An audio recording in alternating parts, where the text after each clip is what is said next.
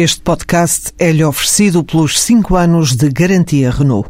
Um líder está sempre à frente do seu tempo.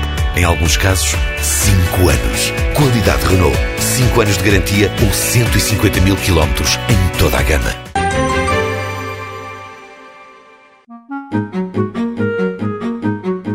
2013 dá um novo impulso ao programa Estímulo. Patrícia Borges, vogal do Conselho Diretivo do IFP para a área do emprego, considera que o arranque no ano passado é uma boa base para o Estímulo 2013. A marca Estímulo é conhecida pelas empresas, então será muito mais fácil a comunicação e transmitir o que é esta medida. Foi uma medida também que correu muito bem em termos de celeridade de resposta às candidaturas eh, andaram rapidamente, os apoios eh, chegaram com alguma facilidade e, portanto, penso que criarmos uma base de confiança e de trabalho eh, relativamente boa com as empresas que recorrerão outra vez a estes apoios. A versão 2013 do estímulo muda várias regras, nomeadamente em relação aos destinatários da medida.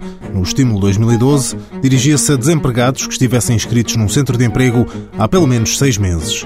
Agora, quem está inscrito há pelo menos três meses que não tenha o ensino básico, que tenha uma idade igual ou superior a 45 anos, os responsáveis por famílias monoparentais e também num casal em que ambos os membros estejam desempregados, nessa família estas pessoas também podem aceder ao estímulo 2013 desde que completem três meses de inscrição nos centros de emprego. Um leque mais alargado de pessoas elegíveis e apoios mais substanciais. Um contrato a termo é apoiado desde que ele tenha pelo menos seis meses de duração.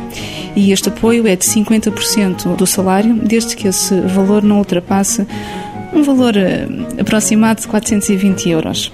Quando o contrato é um contrato sem termo, e porque nós privilegiamos as relações laborais mais estáveis, então esse apoio vai durar 18 meses e poderá ter um máximo também indexado a metade da remuneração mensal do desempregado, mas poderá ter um máximo de 550 euros. O programa Estímulo 2012 conseguiu colocar 15 mil pessoas no mercado de trabalho.